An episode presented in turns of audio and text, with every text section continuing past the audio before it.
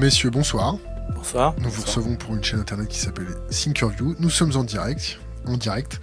Nous vous recevons euh, dans le cadre de vos activités de journaliste, de hacker, euh, de tout un tas de choses.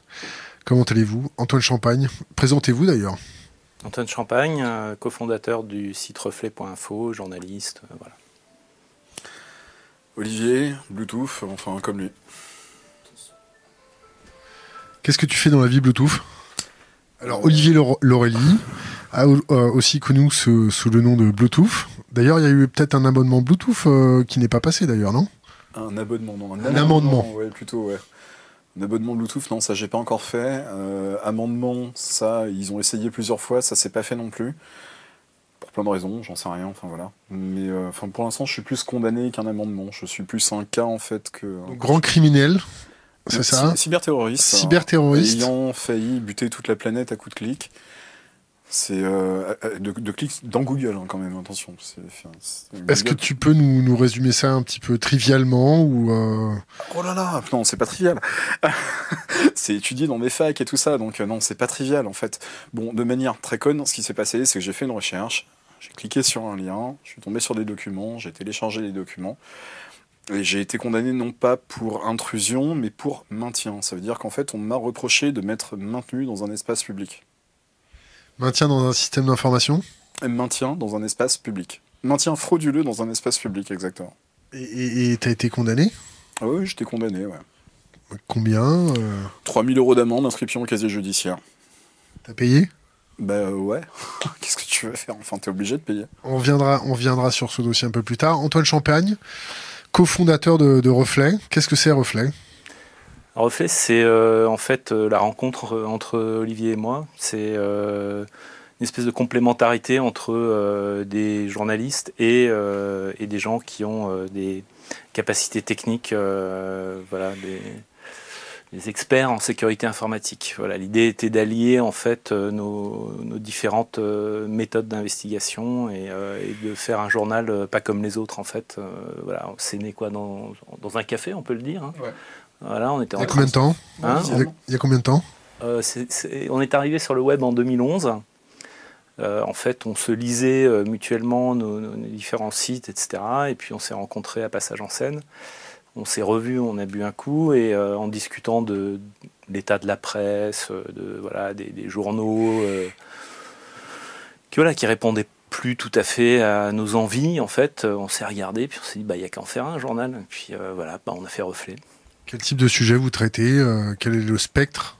Bah, Le spectre est super large. En fait, on, a euh, obtenu un numéro de commission paritaire euh, dit IPG, donc presse généraliste, ce qui laisse ouvert en fait tous les sujets. On parle beaucoup, je pense, de sujets sociétaux, d'économie. on a fait énormément de, choses pendant la, crise des subprimes et ensuite la crise des dettes publiques.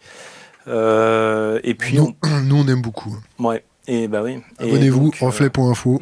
ouais. Et donc euh, voilà. Et puis on parle aussi beaucoup de d'outils de surveillance en fait liés à l'explosion d'internet quoi. Olivier, Bluetooth. Ça t'est venu euh, comme ça autour d'un café euh, de, refaire ta presse, euh, faire quelque chose de différent, pas mainstream, avec tes, outils. comment ça se passe l'investigation chez Bluetooth pas venu en fait. Concentre-toi, s'il te plaît. Ouais, ça m'est pas venu tout seul en fait. Je, lisais Antoine depuis, enfin depuis j'ai 17 balais, 16 balais quoi. faut comprendre qu'Antoine en fait c'est un vieux dinosaure du net quoi. C'est encore le, c'est le seul mec qui a encore un site web avec du comics en MS en fait sur ses pages quoi. Et et je le lisais en fait à l'époque on s'est vu rencontrer une première fois il y a très très longtemps à la, à un truc comme ça, ou à la Zoliconf. Et, euh, et puis on s'est retrouvé en fait un petit peu par hasard en fait. Hein. Enfin, c'est à passage en scène, hein, comme, il le racontait. Et euh, le fait de monter un truc avec lui, enfin, c'était évident. Quoi. Enfin, c'est, euh, c'était logique en fait de faire un truc avec lui. L'état de la presse entre un journaliste, un hacker, qu'est-ce que vous en pensez? Alors moi je vois pas de trucs de hacker, de, presse, de machin et tout ça. En fait, à, l'époque où on a monté Passage en scène, euh, on voulait euh, essayer de se faire côtoyer certains milieux qui étaient euh, des milieux activistes, un peu hackers et tout ça. Et Madame Michu. Quoi. Enfin voilà, c'est en gros bah, le hacker, qu'est-ce qu'il fait? Enfin pourquoi c'est pas un cybercriminel forcément et tout ça. On a essayé de redonner un petit peu des lettres de noblesse au mot hacker. Il faut comprendre que le mot hacker est principalement associé à la notion de cybercriminel en France.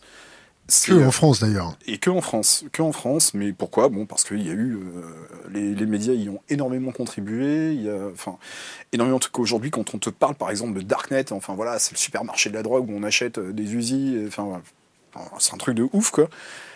Mais c'est Enfin voilà, enfin nous on sait que c'est pas ça en fait, c'est euh, c'est un maquis, c'est un espace de liberté dans lequel des activistes en fait de certains pays qui sont des opposants politiques sous des régimes dictatoriaux et des trucs comme ça, mais enfin, bah, ils ont besoin de ce truc-là, quoi. Euh, euh, on a beau le savoir, si tu veux, on a beau essayer de l'expliquer, enfin, c'est un message qui ne passe pas, quoi. Et on a eu des exemples, même avec Reflet, où on a eu quelques euh, accroches avec certains médias, où en gros ils sont. Lesquels? Comment il s'appelle C'est Direct 8, c'est ça? C8, on a eu pendant un moment, qui, avait repris en fait les logs de, de Reflet pour, euh, illustrer euh, les piratages informatiques. Non, phishing. Le phishing. un sujet sur le phishing. Quoi. Donc euh, voilà, c'était en fait des logs de reflets qui étaient passés dans une interview que tu avais donnée. Et donc il m'avait gentiment flouté, si tu veux, quoi, mais sauf que tout le monde m'a reconnu, quoi. C'est même en me floutant, tout le monde m'a reconnu. les logs où il y avait marqué ouais, ouais, ouais, reflet pour info, quoi. Bon. Et donc tout le monde m'a demandé si je m'étais lancé dans le phishing. Quoi. Ouais, ouais c'est super. je me suis lancé dans le phishing. Bon, maintenant qu'on a fait votre petite présentation, on va rentrer un peu dans le dur. L'état de la presse, on va commencer avec Antoine. Les fake news, euh, est-ce que la presse fait son taf euh, Toi qui es journaliste, qui a monté ton, avec, quelques potes euh, ton propre organe de presse à ta sauce, est-ce que tu as un regard critique sur tes confrères? Je n'ai pas un regard critique sur, sur mes confrères en particulier. C'est difficile de globaliser en fait. C'est un problème parce que voilà, dès qu'on commence à critiquer la presse, en étant soi-même euh, dedans, euh, c'est compliqué, on ne peut pas dire toute la presse dysfonctionne, mais il y a quand même un certain nombre de problèmes qui se posent hein, pour avoir été dans des rédactions et pigiste. Il y a quand même un certain nombre de problèmes qui se posent. Le premier problème, c'est le modèle économique. La presse classique papier se, meurt doucement. le, nombre de d'exemplaires diffusés euh, d'un grand quotidien national comme Libération, euh, c'est à pleurer en fait euh, par rapport au nombre de visites qu'ils peuvent avoir sur leur site web. Donc il y, a vraiment un déplacement du lectorat. Leur modèle économique qui repose sur de la pub et des investisseurs pose un souci.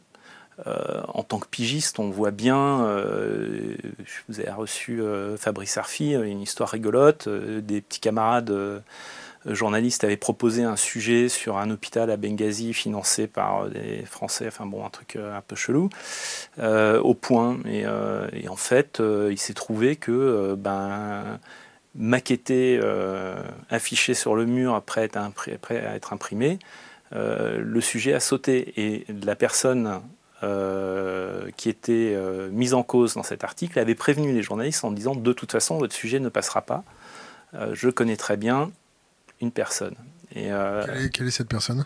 alors je sais pas exactement, c'était en fait un, investisseur ou un, ami d'un des, des, dirigeants euh, du Point. effectivement, le, sujet a sauté. Proche des Républicains? Euh, Je sais pas. Je sais pas, je peux pas te dire parce que je connais pas le détail de l'histoire, mais bon, après cette histoire est ressortie euh, ensuite sur Mediapart parce que Mediapart avait dit que le, Point censurait des trucs et euh, le Point s'était énervé et donc euh, les copains ont balancé l'histoire. Mais voilà, on, en arrive à des problématiques comme ça. En fait, les, le, point central, en fait, la raison d'être de, la presse, c'est d'informer un, public, quel qu'il soit, une presse de droite, une presse de gauche, peu importe, c'est d'informer un public sur ce qui se passe euh, dans, le monde euh, autour, autour d'eux. Si euh, pour des raisons d'amitié, d'investisseurs, machin, ou d'annonceurs, c'est l'autre problème, le problème de l'argent, si parce que euh, tu as euh, quatre pages euh, de pub SNCF, tu peux pas faire un article qui critique la SNCF dans, le numéro en question, bah, ça pose un souci en fait. Ça veut dire que bah, la presse, d'une manière ou d'une autre, elle est plus libre en fait. Donc voilà, donc nous, quand on a monté Reflet, on avait comme, comme, truc central le fait de ne pas avoir de pub dans les pages. Pour ne pas être tributaire de, de, cette problématique. Un peu comme nous Un peu comme vous. Et de ne pas avoir d'investisseurs extérieurs, parce que voilà, on veut pouvoir faire notre journal, nous journalistes, euh, voilà, ça repose un peu sur euh, le, modèle euh, non reproductible du canard enchaîné, qui est exactement celui-là. En fait, les journalistes sont actionnaires de leur journal et, ils dirigent eux-mêmes leur journal en se, cooptant à, des postes de direction régulièrement. Ça tourne, voilà. Donc il y en a un qui s'occupe des finances, l'autre qui s'occupe des, des, procès, l'autre qui voilà. Donc, euh, bon, voilà, c'est un, modèle qui n'est pas reproductible complètement parce qu'ils ont beaucoup d'argent, mais. Euh, Chez Reflet, vous avez euh, sorti des petits trucs quand même, non? Amésis, des choses comme ça? Ouais, alors on a eu du mal à faire reconnaître le fait que c'était nous qui l'avions sorti parce que voilà, on était un peu, un peu personne, mais, mais oui, oui, voilà, l'histoire, l'histoire de la vente en fait d'un système d'écoute euh, globalisé, enfin, d'interception à l'échelle d'un pays euh, à, Kadhafi, euh, par la France, enfin par une société française, mais très largement appuyée par l'État français sous Sarkozy. oui, on a sorti cette histoire-là, et puis après, ça a été repris dans le Wall Street Journal, qui, avait une journaliste sur place à la libération de, entre guillemets, de Tripoli. Euh, et qui a euh, visité par un hasard euh, incroyable, et, bon, est tombée sur un des centres d'écoute où il y avait des logos Amésis partout, le numéro du mec à appeler à Paris, si, enfin à Boulogne, s'il y avait un problème, etc. Donc ça, après, ça a pris de l'ampleur. Mais, ouais, mais vous qui étiez en, pointe de diamant sur ce sujet-là. Ouais, on nous a pris pour des tarés, en fait, clairement. Au début, on nous a pris pour des tarés, et puis en fait... Qui ont bah, tout, le monde. La presse bah, Tout le monde, parce que en fait, c'est un peu la problématique euh, habituelle des, euh, des gens qui, euh, qui, voilà, qui sont euh, vite euh, traités de, de, de, parano. Ou de, conspirationnistes Ouais, non, mais un peu parano, quoi. Genre, on nous surveille, on nous écoute, etc. Enfin, t'as toujours des gens pour dire non, c'est pas aussi grave que ça, etc. Voilà, jusqu'au moment où il y a un Snowden qui débarque avec des tonnes de documents et qui montre que c'est, c'est vrai et c'est même pire que ce qu'on pouvait imaginer. Alors, c'est grave pendant deux mois, mais après, ça va mieux. Après, après, ça va mieux. Mais l'amnésie, c'est, c'est le même problème. Enfin, après, on pourra en reparler. Mais... On va en reparler. Euh, on va, on va donner la parole à Olivier. Olivier, on en est, on en est où avec la surveillance en France euh? Alors en France, c'est un peu compliqué en fait à euh, dresser un panorama de la surveillance en France pour plein de raisons. En tu as peur? Euh, Non, j'ai pas spécialement peur en fait. Moi, je suis déjà sais enfin, je suis déjà fiché S. Tu sais, j'ai failli tuer toute la planète avec Google, donc ça y est. moi, je sais que je suis dans le cadre. C'est la barbe qui fait ça peut-être, non? Bah, Écoute, je la travaille. enfin voilà, je fais ce que je peux. Euh, non, plus sérieusement, euh, j'ai pas spécialement en fait euh, peur pour moi. Enfin, mais par contre, j'ai peur pour un petit peu notre démocratie en règle générale. Quoi. Enfin, c'est ah, notre démocratie. Alors déjà, on n'est pas en démocratie, on est en république. Il faut bien comprendre un truc, c'est qu'on n'est pas spécialement en fait le pays le plus attaché aux droits de l'homme, même si on a une belle constitution et tout ça. En fait, on fait des belles lois, qui est en principe en fait un truc qui fait une ligne avec 45 articles derrière pour donner des exceptions en fait au beau principe. Quoi.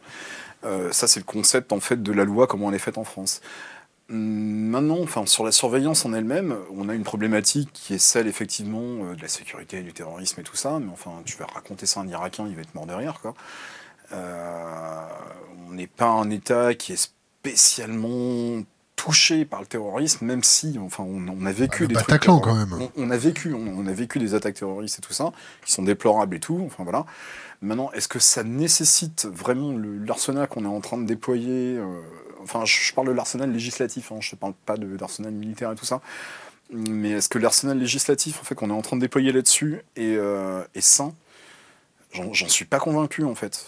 J'en suis clairement pas convaincu parce que j'ai l'impression qu'on dépasse systématiquement les objectifs et que en fait cet objectif d'avoir un arsenal législatif qui, va, euh, qui va permettre en fait de surveiller de plus en plus de monde et pas forcément des terroristes. On voit ce que sont les fiches, les, les fichiers S en fait aujourd'hui. C'est pas forcément des gens qui sont reliés à des histoires de djihad. Hein. Ça peut être n'importe qui. Des écologistes peut-être. Ça peut être des écolos, c'est des, des zadistes. Enfin voilà, ça, ça, peut être à peu près tout et n'importe quoi. Euh, à partir du moment où tu touches aux intérêts économiques de la nation, tu vois, enfin, les intérêts économiques de la nation, ça veut dire quoi, quoi? C'est euh, Ok, alors moi j'ai fait une recherche dans Google, je, me suis retrouvé sur un truc de la NSES, dont j'ai atteint aux intérêts économiques de la nation. Ok, donc je suis fiché S. c'est un truc qui me, qui me dérange un petit peu, en fait. Et je parle pas pour moi, enfin, je parle en règle générale. Enfin, c'est. Donc là, il y a un réel souci déjà, enfin de, de, de, compréhension de ce qu'est le, une menace contre enfin, contre l'État. Euh, une menace économique, ok, ouais, je veux bien, mais enfin, c'est pas un truc qui va toucher aux intérêts euh, suprêmes de la nation quand t'as un zadiste en fait qui va balancer euh, quatre mails à ses potes. Il y, a un truc qui n'est pas inintéressant à relever, c'est que à la suite des histoires Snowden aux États-Unis, alors on sait, on sait, maintenant quelle est euh, l'étendue en fait des programmes euh, variés en fait de la NSA pour euh, Stellarwind et tout ça. Oui, alors il y, a plein de trucs, mais oui, c'est pareil en fait. On peut en parler. Enfin, ça, fait ça fait quoi? Ça fait 15 ans en fait que tu étais dessus. Toi? Ouais, comme bah, ça. Laisse la parole à Antoine. Oui, mais, si tu veux, bon, tu as, des programmes de surveillance de la NSA dont, après c'est la, la gestion faire une petite digression. La gestion par la presse hein, euh, des révélations Snowden, c'est un, problème pour moi parce que, euh, en fait, euh, comme les documents sont distribués par thématique, par pays, à certains journaux, etc., et que les journalistes ne peuvent pas traiter tout ça en même temps, de manière coordonnée, etc., en gros, tu as un article qui sort à un endroit, un autre à un autre, avec un décalage de temps. Entre-temps, on n'en parle plus, etc. Donc, c'est de l'homéopathie journalistique Ouais, voilà, ça fait pas euh, le bruit que ça devrait faire. Ça l'a fait au début, et puis après, en fait, de temps en temps, tu as un article qui sort, il y en a un qui vient de sortir dans des Intercept, bon, ok. Mais donc, tu as, quelques sujets qui sont sortis, notamment un, par exemple, qui était euh, un programme de la NSA qui visait à récolter euh, tous les, toutes les photos circulant sur, sur le réseau avec un certain pourcentage de, de peau dénudée. En fait, en gros, des selfies à poil, quoi. Euh, en quoi ça aide à lutter contre le terrorisme Je ne sais pas. Un autre programme euh, visait à prendre tous les euh, messages, enfin toutes les informations qui contenaient des infos médicales, avec une tendance psy. Pourquoi? Voilà, c'est pas expliqué. Mais alors, ce qui est intéressant de, de dire, c'est que aux États-Unis, avec leur espèce de puritanisme, si je puis dire. En gros, c'est pas bien de mentir. Donc, quand tu vas euh, devant euh, le congrès euh, qui te, fait une petite interview, tu es obligé de dire la vérité. Bon, alors bizarrement, ils le disent. Et donc, en gros, il y a des, des représentants américains qui ont fini par poser la question aux gens du renseignement en leur disant bah alors, vos programmes de la NSA révélés par Snowden, ça a permis d'éviter combien d'attentats? Et au début, tu as eu euh, un premier truc qui était une cinquantaine, puis après c'est descendu à 10, puis, euh, puis, après à 2, puis à la fin ils ont dit euh, zéro. En fait, on on peut pas dire qu'il y a quelque chose qui a permis d'éviter des attentats. Donc est-ce que on est prêt à sacrifier en fait la, vie privée des gens, parce que dans vie privée, il y a marqué privé. Hein, voilà, c'est un des trucs qui est dans la Constitution. au tout début, voilà, on a droit à notre vie privée c'est un contrat social. Le fait de vivre ensemble dans une société, tu abandonnes un certain nombre de trucs, mais en échange, on te garantit euh, d'autres choses. Bon, euh, est-ce qu'on doit euh, faire un trait sur la vie privée des gens pour se protéger, éventuellement, peut-être, de manière hypothétique, on ne sait pas trop, etc. Voilà. L'autre jour, il y avait une conférence de M. Delon, qui est le la personne qui dirige la, commission, la CNCTR, qui, euh, qui, s'occupe de superviser les écoutes en France. C'est le comité en fait, c'est les gens en fait qui sont obligés, euh, soi-disant, en fait, de. Ouais, il, vérifie que les demandes des services de renseignement, alors parce que c'est les écoutes administratives, on peut en parler aussi, les écoutes administratives, les écoutes judiciaires. les écoutes administratives, c'est à la demande généralement d'un service de renseignement et c'est autorisé par le Premier ministre. Il euh, n'y a pas de juge qui supervise ce truc, c'est classé secret défense et personne ne saura jamais qu'il a été écouté, euh, ni pourquoi, etc. Et donc, euh, il faisait une conférence pour raconter son travail et le fait que la commission fonctionnait super bien, etc. Et donc, je lui ai posé la question à la fin. J'ai dit, ben voilà, aux États-Unis, les représentants américains ont posé la question au service de renseignement et ils ont pas pu, ils ont fini par dire qu'en fait, il y avait eu zéro attentat déjoué sur la base de tous ces programmes de surveillance en France. Euh, parce qu'il venait de dire qu'il avait des contacts, euh, vraiment euh, beaucoup de contacts avec les services de renseignement, qu'il y avait des allers-retours, etc. Donc je me suis dit, bon, bah, probablement il doit discuter un peu avec eux pour voir si ça fonctionne, ces trucs-là. Enfin, voilà.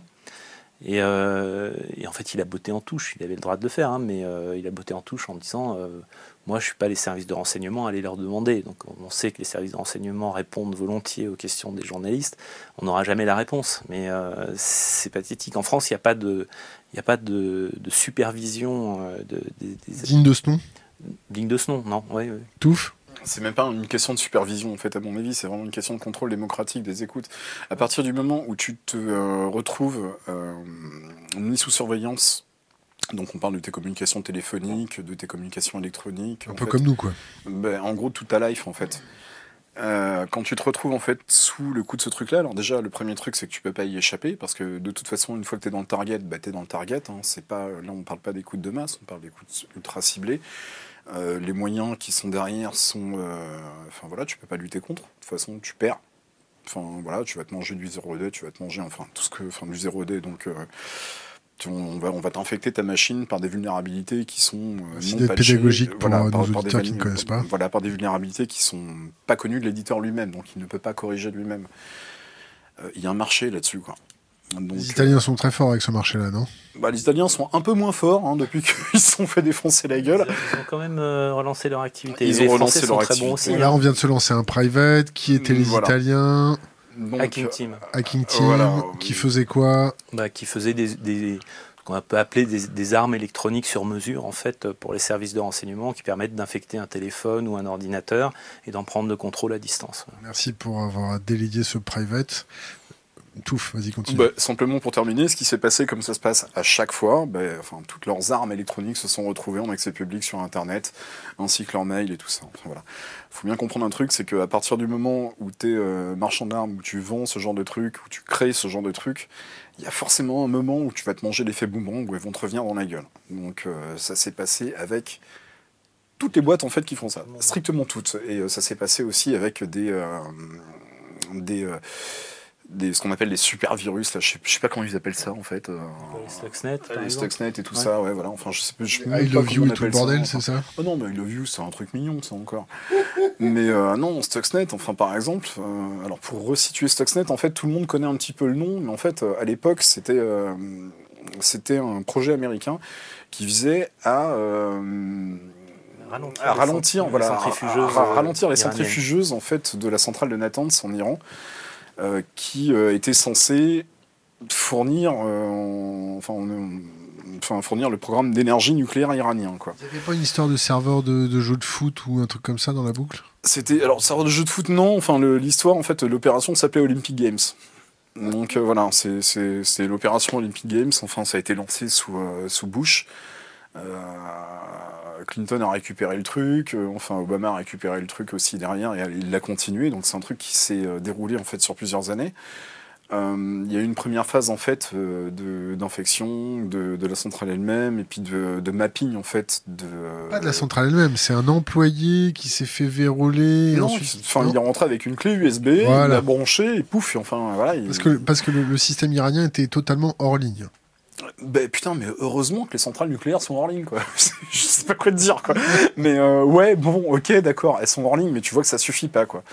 Et, euh, et donc, la première variante, en fait, de ce qu'on a connu, en fait, sous le nom de Stuxnet, est rentrée sous forme d'une clé USB dans une centrale nucléaire iranienne, s'est retrouvée sur des équipements euh, de, de, contrôle et de monitoring d'équipements industriels, donc ce qu'on appelle les SCADA, sur euh, d'autres centrales, et puis après sur des Windows, et, enfin, et sur plein de trucs. Et on a vu que l'infection, en fait, a enfin, explosé. C'est une arme, en fait, que tu, que tu déploies, mais qui te retombe, en fait, forcément sur la gueule à un moment. Les risques pour nous, c'est quoi? Alors, euh, quand tu t'attaques à un équipement industriel, le risque, en fait, il est tout con, il s'appelle la mort. Alors, ça arrive à tout le monde, hein, enfin, c'est pas le problème. Mais ouais, enfin, le, premier risque, effectivement, c'est la mort. Quoi. Enfin, en gros, quand tu fais péter une centrale nucléaire, tu es à peu près sûr que les gens qui sont autour vont crever. Euh, après, il n'y a pas que ça. Enfin, quand tu te retrouves, euh, par exemple, enfin, dans une grosse agglomération, je prends par exemple le cas d'une ville, on va prendre une ville française. on prend une ville française, comme Grenoble, qui est dans une cuvette, avec des barrages au-dessus et tout, quoi. Et euh, ben, si tu t'amuses en fait à lâcher le, barrage qui est au-dessus, ben en fait, tu noies Grenoble, quoi. et tu fous un putain de gros bordel, quoi, mine de rien, en fait, tu vas faire des morts. Donc oui, le risque, il n'est pas anodin. Enfin, c'est euh, à partir du moment où tu, où tu vas t'attaquer à des équipements industriels, que ce soit par l'informatique, que ce soit par des bombes ou ce que tu veux, enfin, c'est pas le problème. Euh, un petit code de merde peut devenir une bombe, en fait, une bombe logique, un truc comme ça, et peut, enfin voilà, il peut avoir des conséquences, mais, euh, enfin oui, enfin la France, la France bosse sur ce type de sujet ou pas du tout? Est-ce que tu as des infos là-dessus? Alors de plus en plus, non, j'ai pas spécialement d'infos là-dessus parce qu'effectivement, c'est pas des gens qui, sont très causants en fait quand tu leur parles. Ouais, ton SCADA il est un petit peu déréglé, t'es un peu à poil et tout. Tiens, regarde. Non, ça marche pas comme ça en fait. C'est euh, des gens qui sont pas très très rigolos déjà à la base, donc ils te causent pas. Euh, t'as beau leur remonter en fait que euh, voilà ils ont fait un petit peu de la merde. Alors déjà ils disent même pas merci et puis euh, enfin si t'envoies pas les avocats déjà t'as clairement t'as de la chance. mais enfin voilà, c'est connu quoi. On avait quand même une société qui était spécialisée dans, ces sujets-là, qui s'appelait Vupen. Hein, bon, qui est parti aux États-Unis. Qui est parti, qui s'est appelé autrement, qui a un autre business model maintenant, mais oui, qui faisait des, des armes de ce type-là. Ouais. On va, on va demander à Antoine de, déployer euh, ce qui t'est arrivé, euh, Bluetooth. Euh, qu'est-ce qui t'est, qu'est-ce qui est arrivé à Bluetooth sur ces attaques blanches, pas attaques blanches Qu'est-ce que, est-ce que les attaques blanches en France sont respectées? Est-ce qu'on envoie tout de suite les avocats ou hackers quand ils découvrent des choses? Est-ce que c'est productif, contre-productif? Est-ce que ça, ça permet d'endurcir la sécurité française ou pas du tout? Oh, on a la nuit là? Ouais, ouais vas-y. Ouais, ok. Non, c'est un petit euh, peu de gibolin, tu veux? Ouais, non, c'est franchement un sujet compliqué. Euh, le, le, fait de le fait de mettre en lumière, c'est pas une question d'informatique, ça c'est le fait de mettre en lumière euh, les, les, défauts d'une personne euh, généralement cette personne ne prend mal. Les gens ont un ego et, euh, voilà, et donc euh, ils vont tout faire pour dire non, non, c'est pas moi, etc.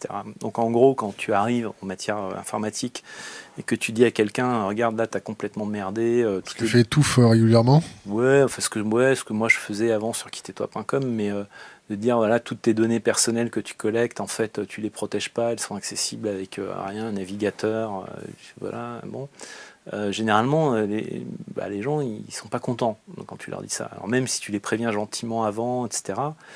Euh, voilà. Donc, ouais, ce qui est arrivé à Olivier, mais c'est assez marrant, le, enfin pas marrant, mais le, hasard de, cette histoire, c'est qu'effectivement, on, on s'est mis ensemble pour faire reflet, et on a eu exactement, pour exactement les mêmes raisons, un procès. Euh, moi, c'était euh, donc il y a très très longtemps, euh, fin des années 90. c'était la société Tati en fait qui me faisait un procès pour, pareil, intrusion et maintien frauduleux dans un système de traitement automatisé de données, en gros piratage informatique, parce qu'ils ne comprenaient pas que j'ai pu euh, mettre en lumière sur leur site euh, les, données personnelles de leurs clients avec un simple navigateur. Ils pensaient que forcément j'avais piraté la base de données. donc il y a eu un procès. Et autant donc au moment où tu as un parquetier de garde qui prend les dossiers, qui dit ouais ça on poursuit, ça on poursuit pas, mon parquetier a dit oui on poursuit. Entre ce moment et le moment du procès, il y a quelqu'un au parquet qui lui avait des connaissances techniques vraiment poussées euh, pour euh, un parquetier. C'est pas leur métier, hein, euh, bon. et qui a dit attendez là, il y a un problème. Si on condamne cette personne parce qu'avec un navigateur, il est arrivé à un endroit où uniquement dans la tête de l'administrateur, c'est un endroit privé, mais il n'a pas dit que c'était privé, donc il n'a pas mis les, les droits nécessaires sur les fichiers pour que ça demande un login un password, donc ça s'affiche. Si c'est dans sa tête que c'est privé et qu'on condamne cette personne, en gros, euh, Madame Michu, euh, elle va cliquer sur un lien Google, elle va arriver dans un endroit qui peut-être dans la tête de l'administrateur est privé, et on va la poursuivre aussi. Pourquoi? Parce que les administrateurs, quand tu racontes que tu es arrivé euh, dans des documents internes, ils ne sont pas contents. En tout cas, ils se font taper sur les doigts par leur direction. Donc en gros, le parquet euh, dit Ah non, non, non, finalement on ne poursuit pas, en tout cas on demande sa relaxe. Euh, je suis quand même condamné en première instance à, je ne sais plus combien c'était, mais un truc euh, ridicule, 3000 euros, 3000 francs, 3000 euros, je ne sais plus, 3000 euros, mais avec sursis. Et euh, donc là, je jette l'éponge parce que ça faisait euh, un an et demi que je me prenais la tête avec ça. C'était pas la même époque, j'avais vraiment aucun soutien. Euh, voilà. Donc c'était financièrement lourd et nerveusement un peu lourd aussi. Donc je dis, je jette l'éponge, je fais pas appel. Mais le parquet dit, ah non, non, non, non, nous on veut pas de cette jurisprudence-là. On fait appel à la place de, de, la personne et on veut obtenir sa relaxe. Et donc on repart pour un tour en deuxième instance. Et là, effectivement, je suis relaxé. Et c'est marrant, enfin c'est marrant, c'est bizarre les hasards, c'est effectivement Olivier, des années après, une fois qu'on se met, c'est peut-être mon, karma qui... Euh, voilà, mais des années après, on fait reflet, il tombe par hasard dans un endroit où étaient stockés euh, des, des dizaines et des dizaines de documents, et après, on peut expliquer pourquoi un juge n'arrive pas à comprendre qu'il n'y a pas de piratage, qu'il n'y a pas d'intention délictueuse. Quand tu télécharges tous les documents, c'est pas parce que tu as cliqué sur tous les documents les uns après les autres, c'est parce que tu as lancé une commande pour tout télécharger. Et puis, et puis j'ai lancé une commande qui permettait de télécharger tous les documents. C'est le fameux juge qui dit euh, Google qui dit Google, euh, qui dit vous n'avez pas eu peur de tuer toute la planète parce que vous étiez sur euh, le site de l'ANSES qui était en fait une espèce de truc de protection sanitaire français. Et donc, euh, et donc il est, euh, l'ANSES, pareil, n'arrive pas à comprendre qu'elle a merdé dans les droits euh, qu'elle a donnés à ces documents. Donc il porte plainte, et comme c'est un OIV, un, organisme d'importance vitale, eh bien c'est la DCRI ou la, DG, la DGSI déjà à l'époque, DGSI qui, qui tombe sur le dos d'Olivier, et tout le monde part en vrille sur cette histoire, et il se retrouve devant un tribunal il est relaxé en première instance. Donc l'inverse de mon truc est sans doute un peu sur la base de la jurisprudence qui avait été la mienne. Euh, Mais le parquet, complètement l'inverse pour que, pour moi, euh, le parquet euh, fait appel de cette décision. Qui, qui au parquet? Alors bon, on a su après, parce qu'on a un petit peu enquêté quand même, mais on a su après que derrière tout ça, il y avait Muriel Kemener, qui est la personne au sein du parquet français, qui est Myriam, j'ai dit Muriel Myriam, pardon. Myriam Kemener, qui est euh, un peu euh, dite euh, spécialisée sur les histoires de nouvelles technologies de sécurité informatique. pour l'avoir entendu parler deux, trois fois dans des conférences, ses connaissances informatiques sont proches de zéro et de sécurité informatique, en fait, elle ne connaît probablement que ce qu'elle lit dans le JDN ou des trucs comme ça. Donc elle a ces espèces de... Bah, c'est... Comment dire c'est un business comme un autre. on se met sur un, sur un, truc porteur, un créneau porteur. Voilà, bon, une nouvelle techno, bon, il n'y a pas grand monde dessus. Euh, voilà. Et donc, elle est une espèce de référence euh, au sein de la justice française sur ces histoires-là. Quand tu interroges un petit peu euh, des, des, des, gens dans le, dans le milieu judiciaire, tout le monde te dit oui, effectivement, bon, voilà. Mais bah, voilà, bon, bah, c'est elle et bon, voilà, c'est elle qui donne le ton. Et donc, en fait, elle, elle a euh, vraiment voulu euh, la, condamnation euh, d'Olivier. Elle voulait une jurisprudence sur le vol de données qui n'existait pas jusque-là. Puisque quand tu voles une donnée, en fait, tu la voles pas, tu, la copies, tu la soustrais pas à, la personne qui la détient. Donc, bon, elle voulait une jurisprudence là-dessus. Euh, et, voilà, elle, a demandé euh, sa condamnation en appel et euh, elle a gagné. Donc nous, on s'est dit, c'est pas possible. Hein. on est parti en cassation et on a perdu. La cassation, c'est pas sur le fond, c'est sur le droit, donc c'est plus compliqué.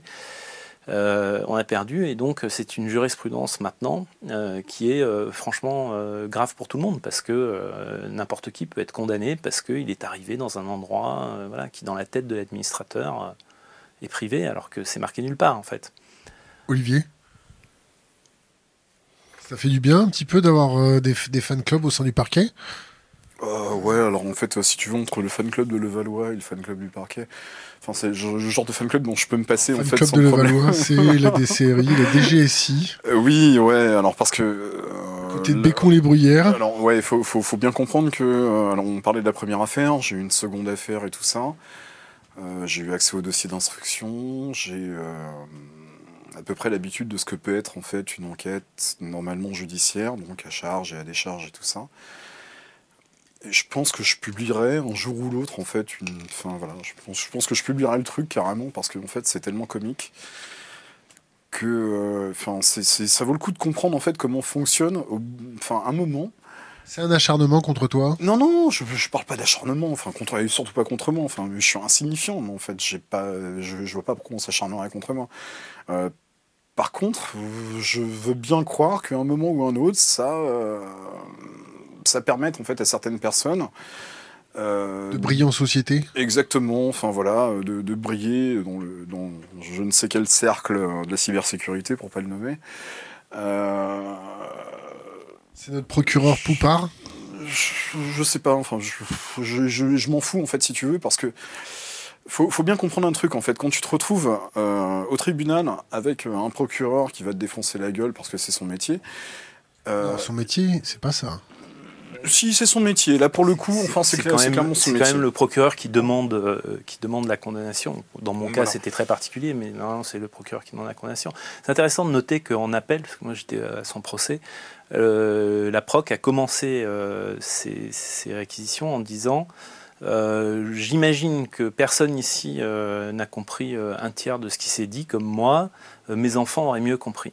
Mais je vous demande de condamner Monsieur Laurély. Ça donne franchement une mauvaise image de, la justice parce que si tu comprends pas ce qui se passe, il bah, faut prendre le temps d'essayer de, comprendre parce que tu peux pas condamner quelqu'un sur un truc que tu n'as pas compris. Enfin voilà, quand le, quand le juge en première instance, c'est en première instance où il disait le login euh, pour le login. Non, c'est en appel. C'est en appel, le ouais. login pour le login, Google pour Google. Enfin, on voit qu'ils sont complètement paumés, quoi. Ils savent pas de quoi on parle. Donc, ils euh... essayent de justifier leur salaire, justifier leur non, place. Non, non, mais non, mais ils sont dans leur rôle, mais. Euh, mais c'est vrai qu'on aurait pu euh, espérer que s'ils ne comprennent pas ce dont, ils, ce dont on parle, ils fassent appel à des experts, il y en a plein, euh, qui viennent. Lesquels? Bah, il y en a plein, il y a Zitom, il y a, enfin, voilà. Enfin, des, des, experts judiciaires sur des questions en fait, euh, cyber, il y en a, enfin, c'est pas le problème. Il y en a des bons, donc euh... on peut, on peut s'allier euh, voilà, le, les experts pour essayer de comprendre exactement ce qui s'est passé. Une question d'Internet qui vient de nous tomber. Existe-t-il aujourd'hui un organisme visant à surveiller les activités des entreprises IT, cybersec, installées en France afin d'assurer que leurs activités ressent, restent compatibles avec les droits de l'homme? euh, non. Avec les droits de l'homme, non. Alors, clairement, enfin, les droits de l'homme, en fait, si tu veux, en fait, il y a deux trucs. Il y a le pognon, il y a les droits de l'homme. En principe, les deux sont tout le temps en fait mis l'un à côté de l'autre, et c'est rarement les droits de l'homme qui gagnent. On va savoir pourquoi. Euh, mais euh, non, non, non, clairement pas en fait. Au, au, au niveau de la sécurité, hein. enfin voilà, au, au, niveau de la sécurité des, euh, des entreprises, que ce soit des, enfin sur les PME, t'as euh, comment ça s'appelle? Le t'as le Clusif qui fait euh, énormément de enfin voilà énormément de boulot et tout ça de sensibilisation de euh, d'évangélisation on va dire. Euh, après sur les OIV ben, c'est le level au dessus hein, c'est euh, DGSI et ANSI euh, l'ANSI vise de plus en plus à l'agence nationale pour discours, la voilà. sécurité des systèmes d'information. l'ANSI essaye de plus en plus de de démocratiser un petit peu son discours et de l'offrir à un plus grand nombre. Et c'est vachement bien ce qu'ils font. C'est enfin, mieux depuis qu'il n'y a plus Poupard, non? C'est, enfin, Poupard a balancé une impulsion qui était ultra intéressante. Mais vraiment ultra intéressante, en fait, c'est, euh, je pense que ça a été le premier qui a euh, ouvert euh, un dialogue avec les gens de l'extérieur, quoi, tu vois. Enfin, c'est... Avant Poupard, c'était qui? Oh, Je sais même plus, enfin, j'en sais rien du tout, quoi. Enfin, c'est, je, suis, moi, je suis pas dans le secret des dieux là-dessus, quoi. Euh, Poupard était le premier à communiquer en tout cas, et euh, il l'a bien fait. Très il, bien. il a super bien fait, quoi. Donc, enfin, euh, je il sais sympa, pas ce que non ça va devenir. Sympa, sans t-shirt, à la Nudua qui venait. Ah, bah écoute, je sais pas, on s'est pas tapé dans le dos, hein, mais enfin, enfin, moi, ce que j'ai vu de quand il, quand il était, quand il était aux affaires, bah, c'était plutôt pas mal quoi. Enfin, c'est ça a été les, les premiers signes d'ouverture en fait sur euh, son monde extérieur quoi. Enfin, c'est euh, et puis euh, démystifier un petit peu tout ce qui se passait au niveau au niveau cyber quoi.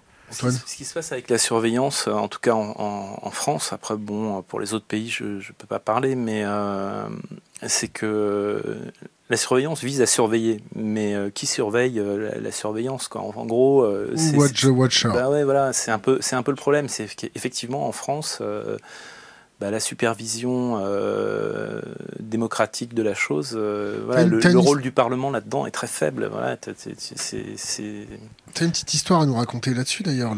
Sous l'ère Sarkozy, Est-ce qu'on a mis euh, de la boîte noire euh, Ouais, alors c'était les boîtes noires avant les boîtes noires. C'est euh, franchement notre plus beau fiasco de, non, de scoop. en fait, les boîtes roses, ils en ont pas voulu, en fait. Ouais.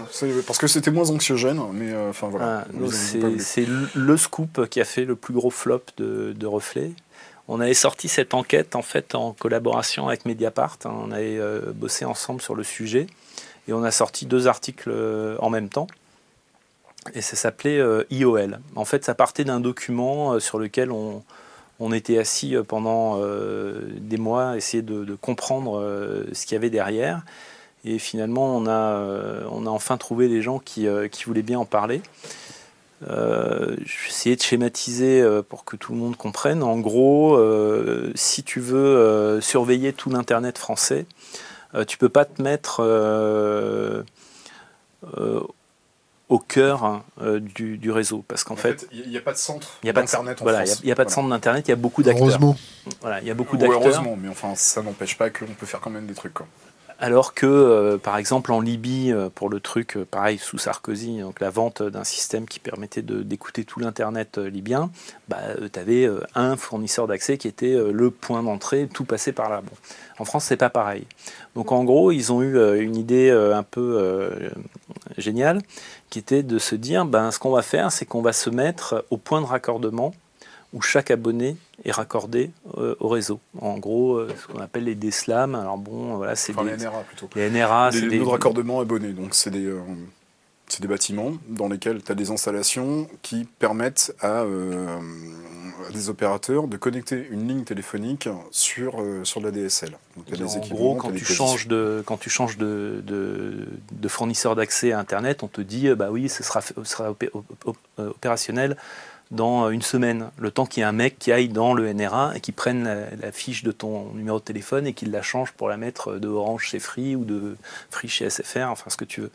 Donc voilà. Et donc ils se sont, ils sont dit, on va se mettre là-dedans et on va mettre des boîtes noires là-dedans. Alors les boîtes noires, en gros, C'était légal? Ouais, non, alors non, justement. en gros, ce qu'ils ont fait, c'est qu'ils ont mis ce qu'on appelle des sondes DPI. euh, Deep Packet Inspection. Deep Packet Inspection. En gros, ça euh, inspecte tous les petits paquets informatiques qui passent sur le réseau et En euh, profondeur. en profondeur. Et ça euh, les stocke dans une base de données. Et après, tu as euh, des, une interface pour aller. tu vas rentrer l'email d'une personne. Alors, et sa- puis, sa- Sachant qu'Iwan en fait ne stockait pas tout par défaut, non. mais s'offrait la capacité en fait d'intercepter la connexion de n'importe quel abonné internet euh, sur une connexion domestique euh, ou euh, professionnelle. Voilà.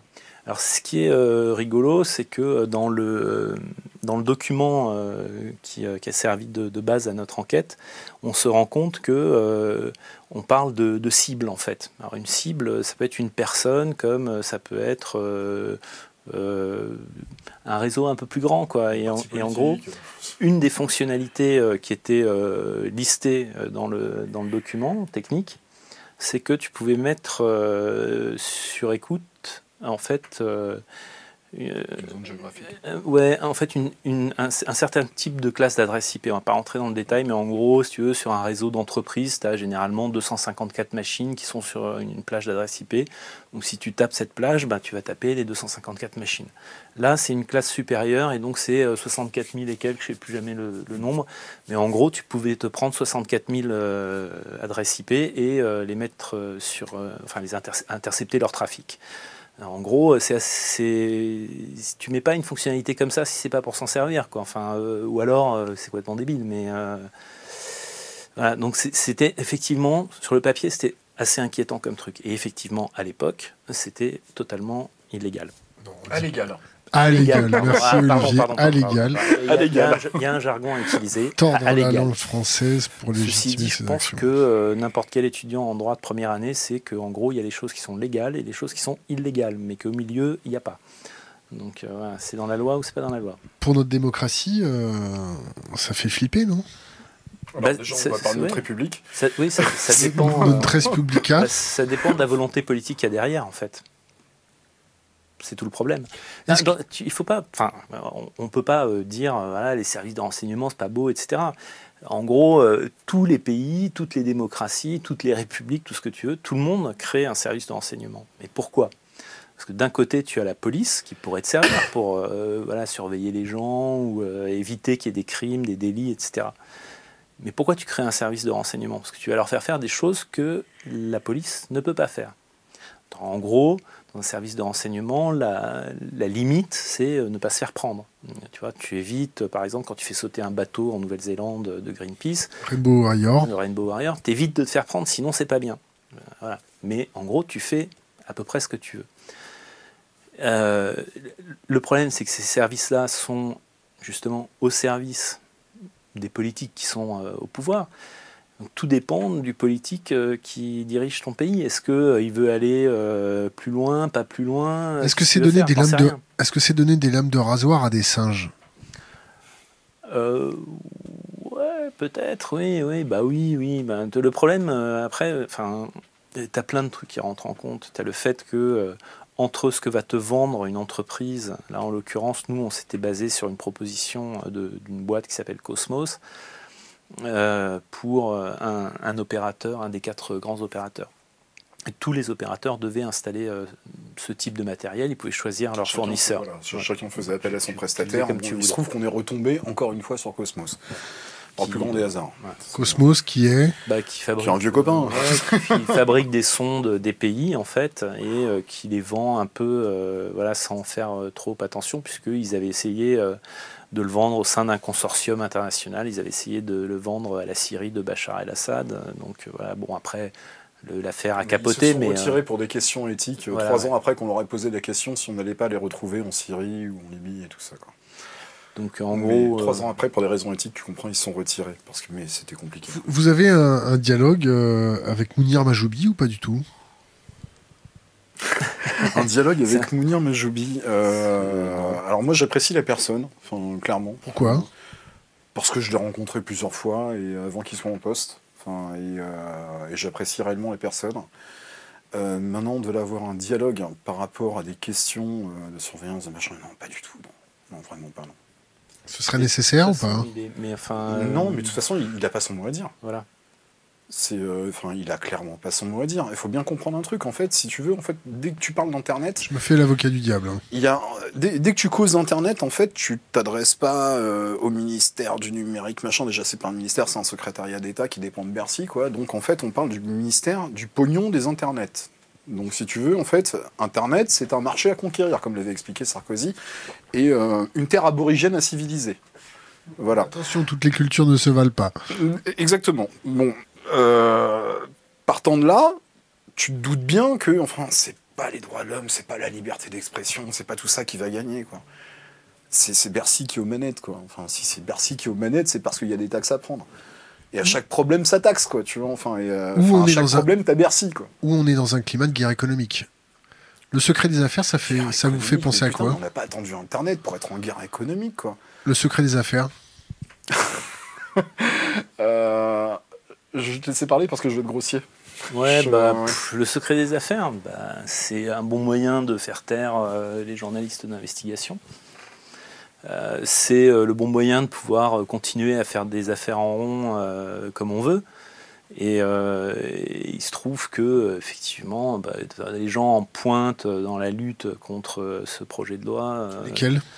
Bah, tu as Élise Lucet qui, qui, Nicolas gueule, qui, gueule partout, mais voilà, c'est des gens qui creusent, qui font de l'investigation et qui généralement euh, par leurs enquêtes, euh, ternissent un petit peu euh, l'image dorée que veulent se faire les entreprises. Les entreprises, enfin, là encore, une entreprise, sa raison d'être, la plupart du temps, c'est de faire du pognon. Bon. les questions éthiques et morales, euh, passe généralement euh, après. Euh, tu peux avoir des patrons qui ont une certaine éthique ou une certaine morale et qui essayent de l'appliquer dans leur business, ça peut exister. Mais enfin, sur ce que tu viens de dire, il y, a un truc qui est, qui est assez symptomatique en fait de ce que tu viens de dire quand on a commencé à bosser sur l'histoire d'Amésis, on s'est retrouvé assez rapidement avec Paul Morera, que tu as reçu d'ailleurs ici. Salut Paul. Ouais, et qui, a, qui, qui, avait fait enfin, un super reportage qui s'appelle Traqué d'ailleurs, et euh, où il expliquait, où il avait interviewé un mec euh, d'Amesis, enfin qui bossait pour Amesis à l'époque où ils ont vendu un système de surveillance à Kadhafi, quoi. Et le mec te dit, texto, il te fait la morale, on l'avait mise de côté. Attends, Texto. Sur, l'histoire comprends. quand même, pour que les gens comprennent bien l'histoire. Il y a- l'histoire qu'on a racontée, il y a le fait qu'on ait vendu ce truc-là, et que, et, enfin, aujourd'hui, il y a une, pro- une procédure en cours euh, au tribunal de Paris pour complicité de torture. Euh, Contre l'humanité, non? Ouais, c'est le pôle crime contre l'humanité, mais le, le truc euh, qu'ils leur reprochent, c'est une complicité de torture. Pourquoi? Parce qu'il y a des, des- des gens qui ont été torturés sur la base de ces interceptions. Euh, Il y a quand même un truc qu'il faut que les gens comprennent, c'est que à l'époque, sous euh, Sarko, le gouvernement français pousse une petite SS2I française euh, en essayant de vendre à Sarko entre autres choses, puisqu'il y avait aussi des centrales nuclé- une centrale nucléaire, il y avait des Vendre rafales. Kadhafi, vendre à enfin. Kadhafi. C'était un contrat global Vendre qui à s'appelait Kadhafi. Homeland Security, ouais, voilà. À Sarko. Ah oui, pardon, à Kadhafi, mais c'était Sarkozy qui était à la manœuvre.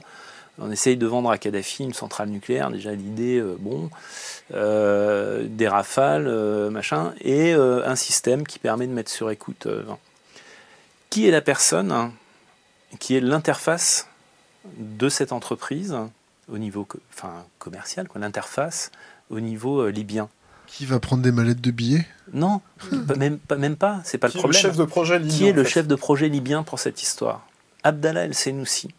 Abdallah El Senoussi, il est condamné en France, déjà à l'époque, Pour pa- par contumace, pour terrorisme. Pour l'affaire du. Pour l'affaire du DC-10 du TA qui avait sauté. euh, qui avait été, 170 morts français, hein. 170 morts. Ah, Pas, pas tous français, mais 170 morts.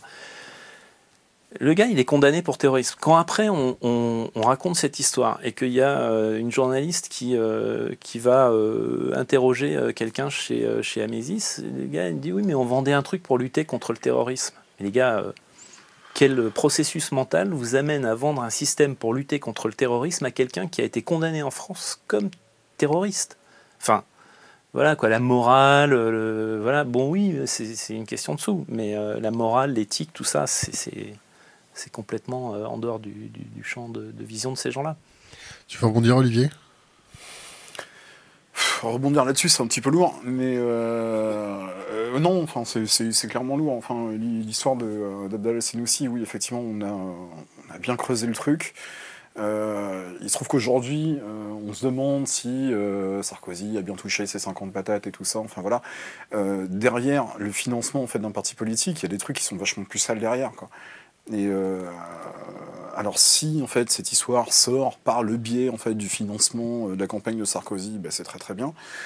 Euh, maintenant, en fait, il y a, y y clairement plus sale derrière. Et, euh, il y a- ben, y plus sale en fait dans le sens où, comme disait Antoine, à partir du moment où tu vends un terroriste euh, un système soi-disant pour traquer du terroriste et du pédophile, alors excuse-moi, mais le pédophile libyen, enfin, fallait le chercher à cette époque, quoi, tu vois. Euh, Forcément. euh, bah, Il y en a forcément, c'est pas le problème, mais en fait, quand tu euh, fais un système d'interception à l'échelle d'une nation, c'est pas pour traquer du pédophile. Le pédophile, Est-ce que tu penses qu'il y a un système d'interception à l'échelle d'une nation en France? Alors, logiquement, légalement, on n'a pas le droit. Euh, Oui, enfin, toutes les lois en fait qui Voilà. ont été passées viennent à chaque fois légaliser des choses Légaliser un truc qui était qui déjà en place. à légal, On pardon, vient, qui on vient de te déjà parler d'IOL, on vient de Donc, te parler euh, d'IOL. Euh, IOL, C'est- c'est un système d'interception. IOL qui veut dire quoi. interception obligatoire légale. Et euh, ça, c'est quelque chose qui, à l'époque, quand ça a été mis en place, n'était pas légal et qui a Ça été commence en légalisé 2006, hein. en. Ça, ça- ça a commencé en 2006, ils l'ont légalisé en 2016. tu vois. En 2013, je crois. Euh, Mais ils l'ont légalisé euh, bien après, quoi. Donc euh, voilà, la, la loi euh, sur le renseignement euh, 2015, pareil, ça, ça rend légal des choses qui n'étaient pas. Bon, voilà. C'est à C'est chaque genre, fois on a des gros joujoux, on a des super joujoux, enfin voilà. Bon, euh, c'est pas trop légal, mais c'est pas grave, t'inquiète pas, on va faire une loi pour. Alors attends, ça va être un petit peu voyant. Alors attends, on va pas faire une loi, on va, on va essayer d'amender une loi, puis de faire une autre loi derrière, et puis on va essayer de faire passer une directive européenne comme ça. Plus c'est gros, Ben ouais, enfin, mais ça c'est- passe. c'est c'est des assemblages en fait. Mais ça pose aussi euh, plein de questions euh, sociologiques. C'est-à-dire qu'en gros, euh, si tu veux, les gens. euh, Ils sont trop cons pour comprendre. Mais non, mais, mais non, mais ils acceptent. on, on force le trait parce qu'on nous a un peu chambré sur cette question-là. que Hein On que- force le trait parce qu'on nous a un peu chambré sur cette question-là. Ils sont pas mais- équipés pour comprendre? Bah, t'as as plein de gens qui, qui- bon, jusqu'à, je pense que jusqu'à Snowden et très bizarrement jusqu'au récent euh, scandale Facebook euh, euh, Cambridge Analytica, les, les gens ne comprenaient pas de quoi il s'agissait. quoi. Nous, on gueule dans le vide depuis quoi, 20 ans en disant. Combien, combien t'as d'abonnés? De quoi chez, Chez chez Reflet Reflet, on est à presque 600. Combien ça coûte Reflet par mois? À faire? Non, à payer si je veux m'abonner chez toi. 3,60€ euh, de café. quoi. 3,60€ de café pour avoir des informations de cette qualité-là Ouais. T'es un moine bénédictin, toi, non? Ouais, un peu, ouais. Un peu? Ouais, ça fait longtemps que ça. Abonnez-vous à Reflet. Ouais. Euh, une Ouais, question, on, on- on- on va, on va switcher un petit peu euh, pour revenir sur ces questions-là après. Vous avez pensé quoi de cette affaire des trolls russes que d'ailleurs notre ami Paul Morera a mis en, en lumière avec euh, sa petite visite à Saint-Pétersbourg et de son usine à trolls? Mais ça vous, a, ça vous a fait penser à quoi cette histoire d'astroturfing, pas ça fait Qu'est-ce que c'est qu'est-ce que c'est l'astroturfing? Non, mais ça fait penser à rien parce que en fait tout ça c'est des, des non-questions. En gros, euh, si tu veux, les, les guerres euh, psychologiques et euh, les guerres de, de, voilà, de, gens qui ont des, agendas politiques, des, États qui ont des agendas politiques. Enfin, tout ça c'est pas né avec Internet. Internet c'est une photocopieuse, ça photocopie le monde réel, mais ça le euh, rend numérique. Ah, évidemment, c'est plus puissant, c'est plus rapide, ça accélère, tout ce que tu veux. Mais tous ces trucs-là existaient déjà avant. Les, les guerres d'influence, les espions, enfin voilà, John Le Carré. euh, Vladimir Vetrov bah, tu, on, on- on- voilà, on n'a rien de, de neuf en fait. C'est juste que effectivement l'effet est un peu plus euh, euh, visible, plus puissant, ce que tu Tout le veux. monde le fait en fait. Mais tout le monde le fait. Tout le monde le fait. Il se trouve que les Russes en fait se sont fait prendre. Ok. Euh, maintenant, je suis pas sûr que la France ne se fasse pas prendre dans les 5 ans à venir. Je suis pas sûr que les États-Unis se fassent pas prendre dans les 6 mois à venir. L'Arabie Saoudite, Israël. euh, Euh, pareil, enfin, c'est oui, effectivement. Enfin, à partir du moment où tu as un média en fait qui est aussi puissant qu'Internet, Internet, qui est aussi rapide, qui est aussi facile à manipuler avec peu de monde en fait. qui touche autant de gens, en fait. Voilà, et qui touche, euh, qui, qui touche plein de monde. Enfin, toi, tu es seul en fait dans ta chambre, tu peux parler à des milliers de personnes. Euh, ben, quand tu as des milliers de personnes qui parlent à des milliers de personnes, ben, voilà, c'est c'est aussi con que ça. Donc, euh, ben, il se trouve que les Russes ont mis un petit peu de, euh, de, de, fin, de, de matière grise là-dessus. On se sont structurés, sont organisés et tout ça. Mais bien avant eux, il y a les Chinois, il y a, il y a les Coréens. Regarde comment ça se passe en Corée, quoi. Enfin, Du euh, Sud, la- la- l'élection influencée par de l'astroturfing énorme. Exactement. Enfin, c'est euh, le- le- enfin, l'exemple de la Corée du Sud. Pour moi, ça a été vraiment l'un des premiers, euh, vraiment symptomatiques et, euh, et perceptible. Enfin, un truc qui a eu un réel effet. Euh, alors après, tu peux regarder. Alors le truc qui est super rigolo, c'est de regarder la Corée du Sud avec la Corée du Nord. La Corée du Nord, en fait, qui a son, euh, qui a, qui a son petit réseau internet, le Kwangmyong, en fait, qui est, qui est complètement déconnecté d'internet. Enfin, intranet, quoi, en fait. c'est une sorte de. C'est comme AOL en fait. euh, Quand tu as connu AOL avec ton abonnement illimité, ben voilà, ils ont une sorte d'AOL en fait nord-coréen. Et euh, les mecs en fait, comme ils n'arrivent pas à communiquer par internet, qu'est-ce qu'ils font? C'est qu'ils posent des gros haut-parleurs en fait à la frontière et puis ils diffusent à la radio en mettant les HP à donf quoi. Ben, c'est pareil en fait. C'est pas. euh, C'est pas nouveau. Ce que dit Antoine, c'est clairement pas nouveau quoi. Euh, si on parle de démocratie et de trucs comme ça, et de, de, vilains cyberterroristes, quand tu parles d'Olivier, c'est parce qu'il est barbu et tout, mais il a été bien condamné. Mais euh, tu regardes ce que fait euh, la CIA aux États-Unis, qui a, bon, pareil, dans les révélations Snowden, tu as ton lot de trucs sur voilà, les, les, hackers ou les corsaires de, la CIA qui, qui développent des outils pour aller. Euh, trouer euh, toute la planète. Bon, c'est pas nouveau, quoi. Enfin, le... On fait avec Babar. Ouais, on fait avec Babar. Nous, Nous, on a Babar. Nous, on a Babar. Vous expliquez un peu Babar? Oui, bah, c'était pareil. C'était un- une arme pareille pour. euh, pour... Cocorico, quand même. Ouais, Cocorico, ouais. Cocorico, Made in France. Ouais, on l'a appelé Babar. Bon, On l'a appelé Babar. La en même temps, on a de créativité, les gars. hein, voilà. Mais non, non, mais tout ça, c'est pas nouveau. L'espionnage économique, euh, l'espionnage pour l'influence, euh, le fait de retourner des gens, enfin, tout ça, c'est euh, vieux comme le monde. Quand vous voyez Vladimir Poutine taper sur Telegram, ça vous fait penser à quoi? Est-ce qu'on a moyen de se sécuriser? Alors, j'enchaîne sur cette question-là, on va faire une petite transition. Est-ce que vous pouvez nous donner des petits conseils pour sécuriser nos communications, euh, échanger d'une façon un peu plus safe euh, Est-ce que vous avez confiance en euh, c'est Commençons par le début. Telegram, ouais. Vladimir Poutine? Telegram, alors moi déjà Telegram, à partir du moment où on part sur des algos qui ne sont pas audités, qui ne sont pas ouverts, qui sont pas, j'ai une, enfin voilà, j'ai une méfiance déjà de base. Euh, je préfère avoir affaire à des gens qui vont faire un projet qui est complètement open source, libre, dont le code est auditable et qui a été audité par des tiers et tout ça. Comme quoi? Euh, Comme quoi? Euh, bah, Typiquement OTR par exemple. Voilà, enfin, tu, tu, prends un truc comme OTR qui est une surcouche de chiffrement pour de la messagerie instantanée, pour de l'IRC, des choses comme ça. Bah, ça, tu sais que le truc est à peu près clean. Tu sais que c'est audité, tu sais qu'il y a une communauté derrière, tu sais que c'est maintenu, tu sais que quand il y a un flow en fait dans un, dans, dans, un cipher et tout ça, tu sais que ça va être patché très très rapidement. Et, euh, et c'est clairement pas le cas en fait sur Telegram parce que bah, Telegram c'est une boîte noire à chiffrement en fait on ne sait pas ils ont ils ont ils ont développé en fait leur propre tambouille et tout ça euh, les mecs proposent en fait des, des bug bounties, c'est-à-dire qu'ils proposent en fait à des hackers de venir essayer de péter un petit peu leur, euh, chiffrement euh. Mais enfin bon, ça reste en fait ce qu'on appelle du black box. Donc tu vas auditer le truc de manière extérieure et tu vas pas forcément voir des fautes de programmation, des fautes d'implémentation en fait dans la manière de coder des mecs. Donc c'est incomplet. Signal Signal, j'ai un petit peu plus de sympathie pour. Silent Phone Beaucoup plus de sympathie pour. Et euh, parce que, enfin, Silent Phone, bah, derrière, c'est Zimmerman, donc c'est le papa de PGP, c'est. Euh, c'est des mecs qui ont fait leurs preuves, c'est euh, des gars en fait qui PGP, en fait, PGP ils sont pas fait un peu mettre, non? Ben, Enfin, tout le monde se fait mettre à partir d'un moment en fait où tu vas implémenter. Ils sont fait mettre à combien? À 10 millions? Je sais pas. enfin franchement, je quand il y a un doute, il n'y a pas de doute, non?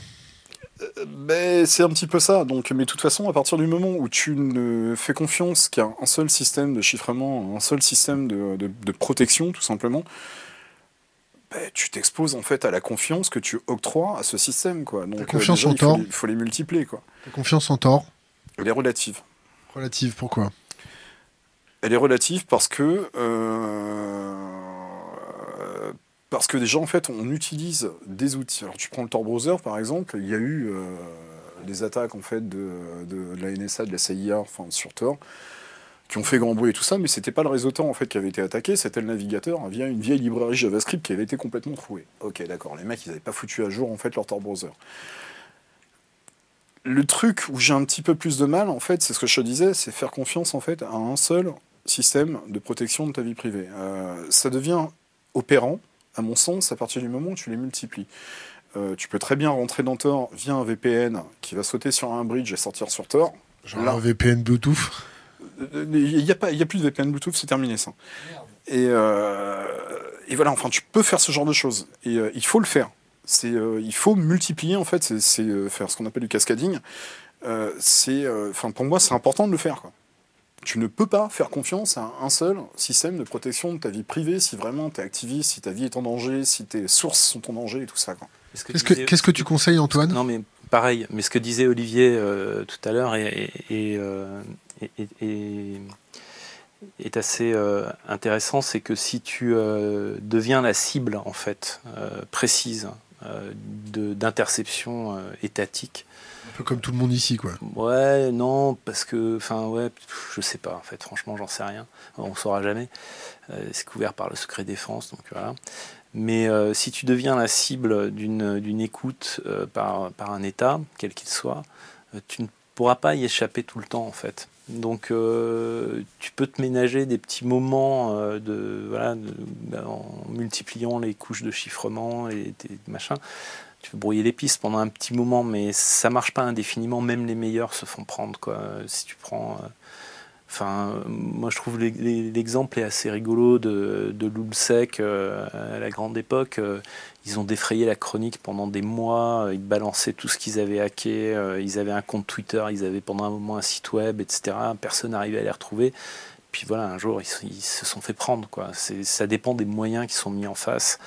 Donc du coup, il euh, n'y a pas de solution miracle en fait. Quand tu es journaliste, que tu dois mener une investigation qui euh, rentre en contradiction avec euh, un État, comment tu fais pour maintenir 5 minutes de vie privée, pour échanger avec tes sources, pour protéger tes sources? Est-ce que les journalistes français sont correctement formés pour protéger leurs sources? Est-ce que Wikileaks arrive vraiment à protéger ses sources Est-ce que tu as des conseils à donner à nos, à, nos, communautés respectives?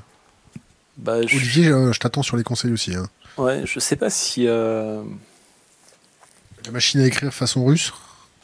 Ouais, même la machine à écrire, en fait, elle a une signature, donc c'est compliqué. Chaque, chaque touche a une signature.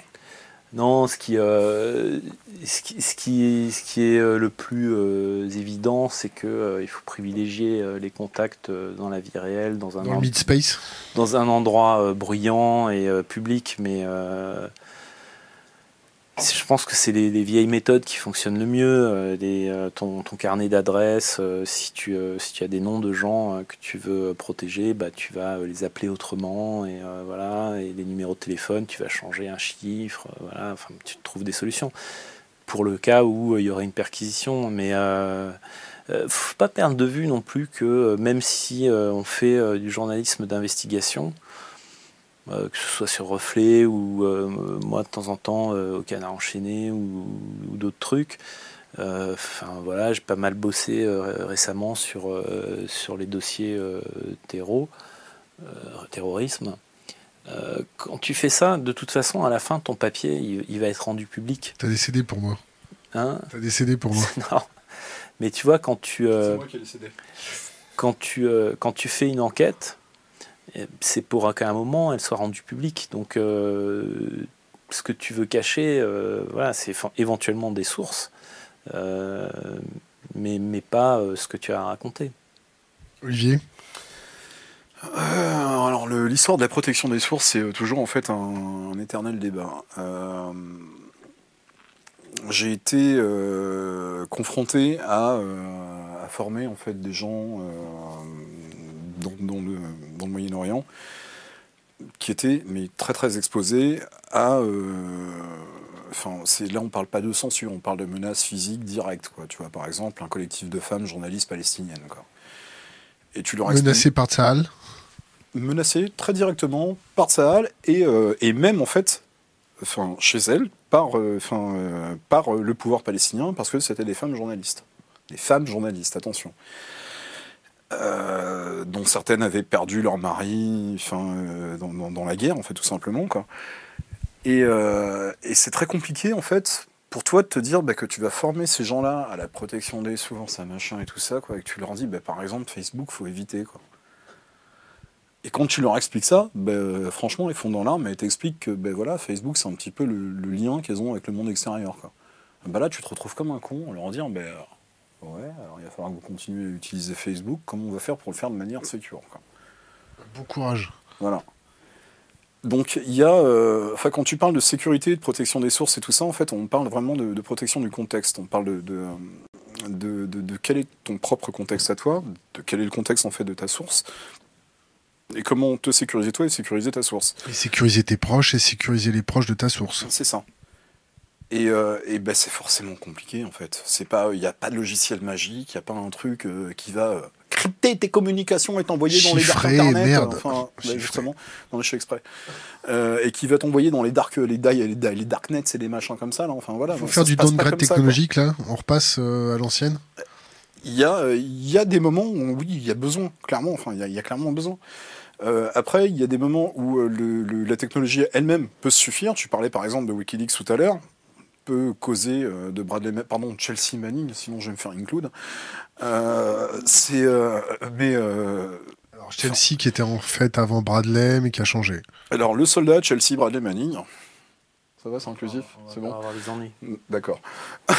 Ne me fais pas le vieux hacker, s'il te plaît. Je, je, je, fais pas le vieux hacker. Enfin, c'est non, simplement, c'est lui qui s'est porté préjudice à lui-même quelque part, qui s'est qui s'est auto-grillé. Ou qui s'est sacrifié pour l'intérêt général. Non, il n'avait pas besoin de se sacrifier comme il l'a fait à ce moment-là clairement, il, s'est grillé. Je suis désolé, il s'est grillé. Euh, Wikileaks aurait pu essayer de protéger ses sources comme ils peuvent, machin et tout ça, quoi. Il a voulu passer pour un martyr? Non, mais à partir du moment où il a commencé à raconter euh, à quelqu'un qu'il était derrière euh, le leak en question, forcément, voilà. Qu'il a raconté à Qu'il a raconté aux autorités américaines. il a raconté à un journaliste, comment il s'appelle Euh, je me rappelle plus du nom du mec. Enfin, On va le un fact-checker, euh, qui s'est euh, évidemment empressé d'aller balancer ça euh, à la NSA ou, euh, ou à la CIA. il y a- je sais il y a pas quoi. beaucoup, excusez-moi d'appeler euh, ça comme ça, mais il y a beaucoup de balance euh, chez les journalistes. Bah, bizarrement, chez les journalistes américains, après le 11 septembre, il y a eu beaucoup de balance, ouais, effectivement. ouais. Euh, non, mais si tu remontes super loin dans l'histoire, alors là, il n'y a plus personne qui s'en souvient, peut-être à part moi, mais euh, tu avais euh, une. euh, Le père Foura. Mais ouais, mais non, mais c'est rigolo parce qu'au tout début des histoires de hackers et au tout début du web, en fait, tu avais une pseudo-journaliste américaine qui. Euh, qui voilà qui euh, qui, a essayé de d'infiltrer en fait entre entre guillemets euh, le, le, le, petit la- ce qui s'appelait la scène en fait le monde des hackers et qui après racontait dans des articles des trucs qu'elle aurait pas dû qu'elle aurait pas dû raconter. Tu avais aussi ce journaliste, pareil, j'ai oublié le nom, qui, euh, qui a participé à la traque euh, de, euh, de Kevin Mitnick. Bon, euh, pff, Nick. Il, est toujours, Mitnick ouais, il, il est- il est toujours, il est toujours aussi opérationnel ou il Ouais. Ouais, il, est toujours, euh, il est devenu très con, en fait, maintenant il vend du zéro. Voilà. Voilà. C'est euh, voilà, il est c'est là, devenu quoi. une pute. euh, Enfin voilà, c'est devenu une pute de la sécurité quoi. Ouais, il faut info expliquer- sécure, quoi. Il faut expliquer Zero Day. Euh, Il vend des vulnérabilités à des États. euh, Enfin voilà, il, il fait il fait du business en fait de, de vulnérabilité informatique quoi. pour créer des armes. euh, des armes des armes numériques tout simplement. Est-ce que la communauté a, si, si on peut appeler ça comme ça, est-ce que, est-ce que la communauté du hack a une responsabilité dans la propagation d'armes numériques? Est-ce qu'il ne faut pas qu'on nous, on se fasse passer le message entre nous Ça suffit ces conneries. Bah, c'est Alors- c'est un sujet, ouais. Alors ouais, enfin moi je suis un petit peu, je suis un petit peu partagé là-dessus parce qu'en fait, Antoine alors, derrière. déjà il n'y a pas une communauté du hack, t'as Hmm. plein de communautés. C'est pour ça que j'ai mis les. les- Voilà, t'as as plein de communautés en fait de, euh, de développeurs, de, de- de gens qui sont dans l'infosécurité, t'as des gens qui défendent, t'as des gens qui attaquent et tout ça. Les gens qui attaquent sont pas forcément les méchants, les gens qui défendent sont pas, sont pas forcément les gentils. Euh, tu prends un mec qui va te vendre ton- des appliances de merde en fait, euh, qui, qui te bloque des- du clic à deux balles, quoi. Ben, enfin voilà, ils le vendent très très cher. Et euh, voilà, ils font pas avancer la sécurité non plus, surtout quand ils collent des Adrienne backdoors Lameau en qui a dedans. dénoncé quoi. Manning. Pardon? Adrienne Lameau. Adrien Lamo, c'est ça. C'est un hacker. ouais. Oui, c'est un hacker et qui est journaliste en fait aujourd'hui pour je sais plus quel truc. Il faut regarder en fait. Je sais qu'il bosse pour. euh, c'est pas le On Wall Street un Journal, je journaliste, sais on pas quoi. appelle ça une. euh, Hein, balance. C'est euh, bah euh, ouais. Enfin voilà. Enfin il, bon, il est. Je sais qu'il a, il a, il a des fonctions de journaliste. Antoine Antoine?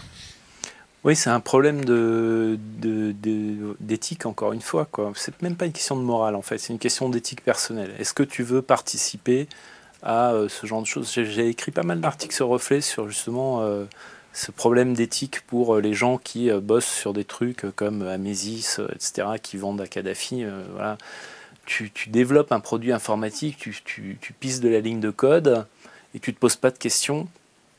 Peut-être parce que t'as pas, euh, je sais pas, t'as peut-être pas euh, les connaissances euh, nécessaires. Tu sais peut-être pas que Kadhafi est un, est un Ou méchant. que euh, tu as totalement perdu confiance dans, dans- dans tes concitoyens et que tu es devenu. Ouais, euh, mais- Attends, quand t'es marge à 6000 euros par mois, au bout d'un moment, t'en as rien à branler quoi. 6 Enfin, 000, c'est- 6 non, 000 mais pour le minimum. Attends, je, je vais être super clair. Et quand t'es développeur, quand t'es développeur, que tu sors de l'école, qu'on te propose un job en fait à 5000 euros par mois, mais qu'est-ce que t'en as branlé de ton éthique quoi?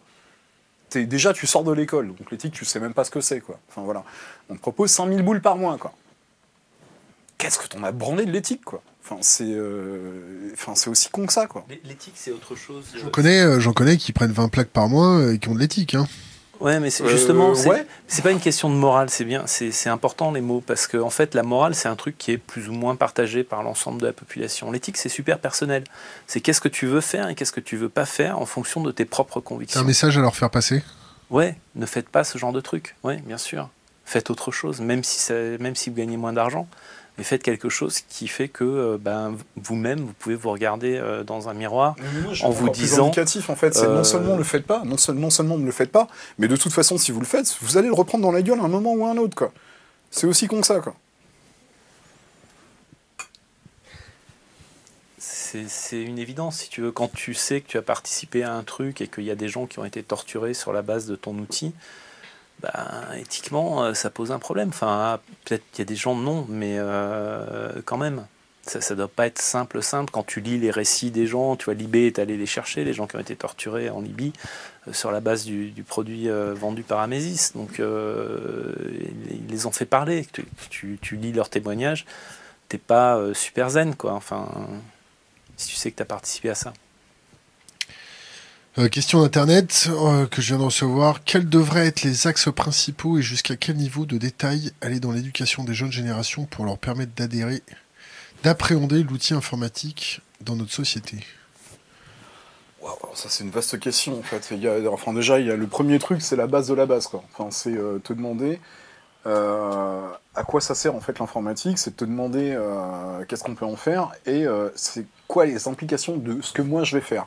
Donc la, base de la base en fait, quand tu vas coller en fait un gosse sur Internet, c'est qu'il prenne conscience de sa propre identité sur Internet et de ce qu'il en fait. Donc, euh, en gros, comment il va communiquer avec d'autres personnes, ce qu'il va laisser en fait sur Internet, ce qu'il va écrire, et ce qui va constituer plus tard sa carte d'identité numérique quelque part. Donc, la, première, la première des choses à faire, c'est lui apprendre en fait à gérer sa propre identité numérique.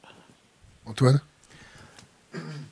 C'est super compliqué en fait parce que euh, effectivement ce que dit Olivier c'est tout à fait vrai. On a euh, ce qu'on enfin pourrait appeler une espèce de projection numérique de nous-mêmes sur le réseau et qui est euh, forcément incomplète et qui peut, selon ce que les gens recherchent sur nous, être à la fois partielle et partiale. En gros, de la même façon que quand tu vas dans un dîner, tu rencontres quelqu'un que tu n'as jamais vu, s'il a eu une mauvaise journée, tu vas peut-être penser que c'est un gros con parce que voilà, il est pas sympa et tout ce que tu veux, il, voilà, il est pas souriant. Bon, tu te dire bon, celui-là il est pas terrible quoi.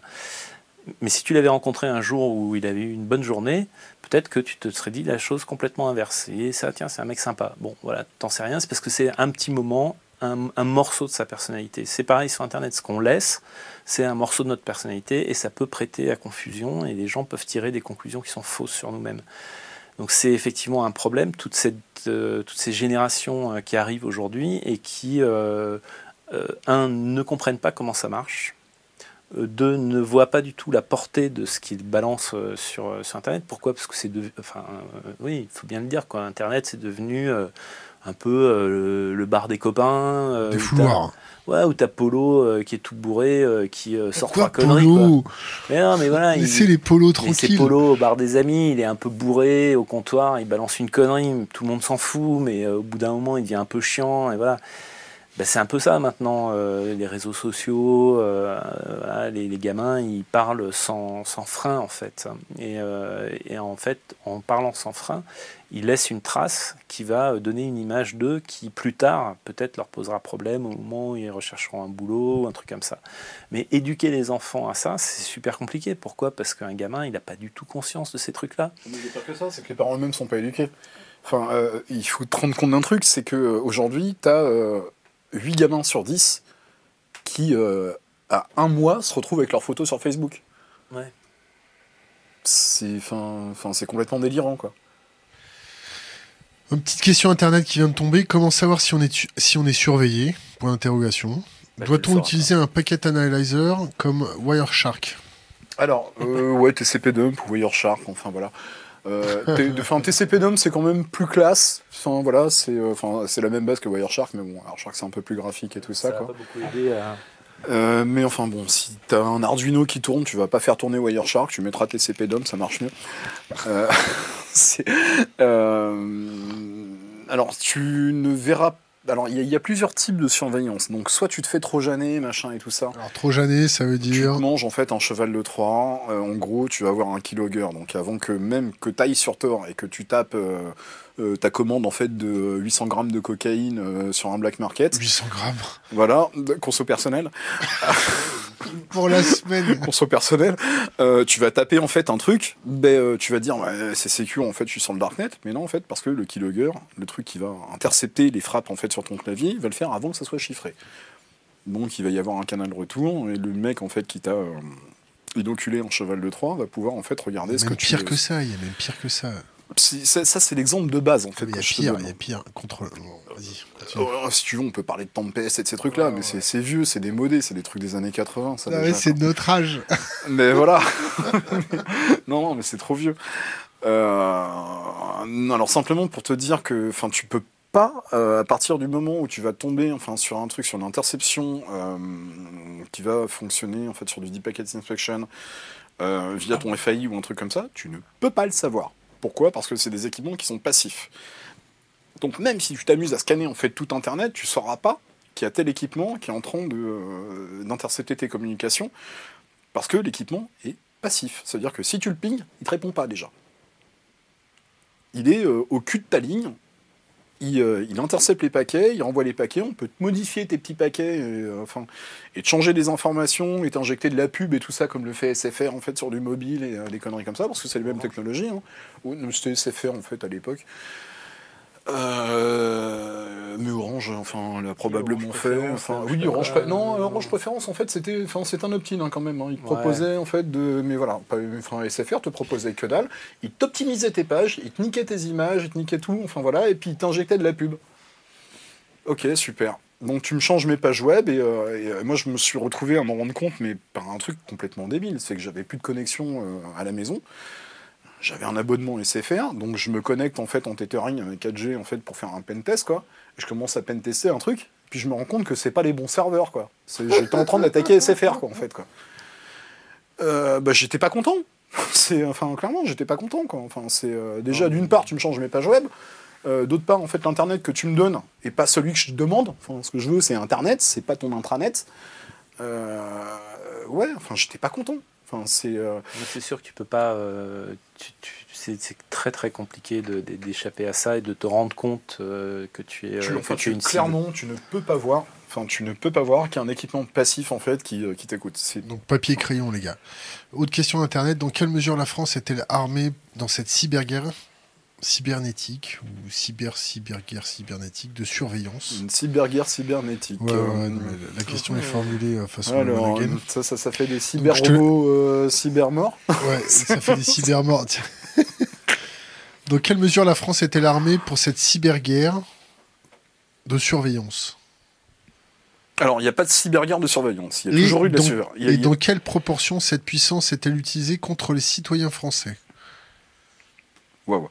Alors, il y a deux questions. Euh, il n'y a pas de cyberguerre de surveillance. Il y a toujours eu en fait des guerres économiques, il y a toujours eu de trucs, enfin il y, a, toujours eu des guerres en fait quelque part euh, euh, directes ou indirectes et tout ça. Et dans les guerres indirectes, il se trouve que Internet c'est un truc qui est vachement bien parce que tu peux essayer de pas te faire gauler. Donc essayer de pas te faire gauler, ça veut dire qu'en fait le concept d'attribution, quand tu fais une connerie, c'est forcément un hacker chinois c'est forcément les Russes. C'est toujours comme ça. C'est euh, Blame euh, voilà, euh, c'est soit les Russes, soit les Chinois. Enfin voilà, c'est c'est normal, c'est comme ça, c'est acquis. Ah oui, oui, les Coréens, les Coréens du Nord. Ça, c'est bien qui les Coréens. pas d'internet. Voilà, c'est les mecs qui n'ont pas d'internet en fait, qui sont obligés d'aller faire du tapin en fait sur un satellite chinois, quoi. Mais enfin, c'est un coréen, il n'y a pas de problème. Euh, donc, comment te dire? Ouais, alors, il y a une cyberguerre qui fait des cybermorts avec plein de cyberbidules autour, mais en fait, on n'en a rien à foutre parce que c'est pas ça le problème. Il y a toujours eu une guerre économique. Internet est juste un moyen supplémentaire pour appuyer, en fait, quelque part ton arsenal, et euh, enfin, c'est une partie de ton arsenal. mais pour revenir à la Internet question, euh, on n'est pas complètement mauvais. Hein.